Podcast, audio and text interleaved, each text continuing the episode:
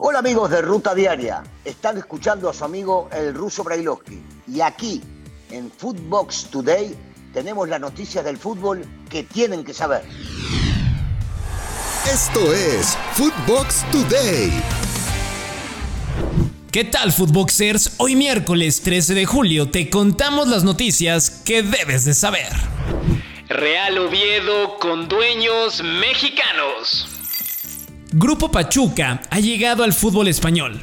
Este martes se dio a conocer que la empresa de Jesús Martínez ha adquirido el 51% de las acciones del Real Oviedo, equipo de la segunda división del fútbol español. Cambios en selección. Tras los fracasos de la sub-20 y la femenil mayor, Gerardo Torrado, Ignacio Hierro, Luis Pérez y Mónica Vergara dejarán sus cargos en las diferentes secciones nacionales y el resto se pondrá evaluación de cara a las siguientes semanas. ¿América teme al diablo? Sebastián Cáceres, defensa de las Águilas, habló en rueda de prensa previo al duelo que tendrán ante Toluca y asegura que no le tienen miedo a los Escarlatas a pesar del buen arranque de torneo que tuvieron y el dominio que mostraron frente a Atlas. Escuchemos a Cáceres. No, porque son todos seres humanos como hay que los partidos se juegan dentro de la cancha por más que haya nombres y lo que sea, siempre se juegan dentro de la cancha y a veces por, por más plantel que uno pueda tener, eh, eh, el que gana el partido al final es el equipo. Jurado para rato. El cuadro de la máquina hizo oficial la renovación de contrato de Sebastián Jurado hasta el año 2025. El joven guardameta de 24 años ha sido titular con la máquina después de la lesión que sufrió Chuy Corona el torneo anterior. Salcedo regresa a la Liga MX. El Titán vuelve a México después de su paso por la MLS con el Toronto FC. No le fue como esperaba y ahora llega al equipo de Juárez y se menciona que ganaría 2 millones de dólares anuales. Poca cosa. Más bonos incluidos. Además, habría que sumarle un contrato multianual hasta el 2026. Se va a convertir en uno de los jugadores mejor pagados de la liga. Escuchemos lo que dijo el Titán tras su regreso al fútbol mexicano. El mundial obviamente sabemos que, que falta ¿no? para, para ese mundial. Pero si yo quiero llegar a ese mundial, sé que primero tengo que hacer las cosas bien acá en mi club. Y, son de las cosas que te convencen como jugador cuando hablas con tipos como, como Hernán, como Miguel Ángel Garza, que fue el primero que me contactó ¿no? para contarme de, del proyecto.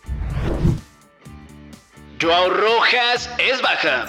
El volante ecuatoriano, desgraciadamente, solo pudo disputar 32 minutos ante América tras lesionarse y ahora estará fuera aproximadamente 8 meses luego de sufrir una ruptura de ligamento cruzado en su rodilla izquierda, una dura baja para la pandilla. Mazatlán quiere fichaje bomba. Según información de TUDN, menciona que el cuadro cañonero quiere en sus filas a Giovanni Dos Santos. Aseguran que la directiva sinaloense, el jugador y el representante llevan días negociando. ¿Veremos al mayor de los Dos Santos en el Kraken? Orbelín tendría nuevo equipo. Algunos medios informan que el jugador mexicano estaría a nada de fichar con el AEK Atenas de Grecia de cara a la siguiente temporada. Iría a préstamo por un año sin opción a compra, por lo que se volvería a encontrar con Matías Almeida. España peligra en la Euro. El cuadro de la Roja cayó ante Alemania 2 por 0 en la segunda fecha de fase de grupos de la Eurocopa Femenil. Las españolas se jugarán la clasificación a cuartos ante Dinamarca este sábado, en la última jornada, ya que ambas tienen únicamente tres unidades. Renovación en la Casa Blanca. Rodrigo Goes, una de las perlas que tiene el Real Madrid, renovó contrato con el cuadro merengue hasta 2028 y con una mejora en su contrato, además de una cláusula de rescisión de mil millones de euros.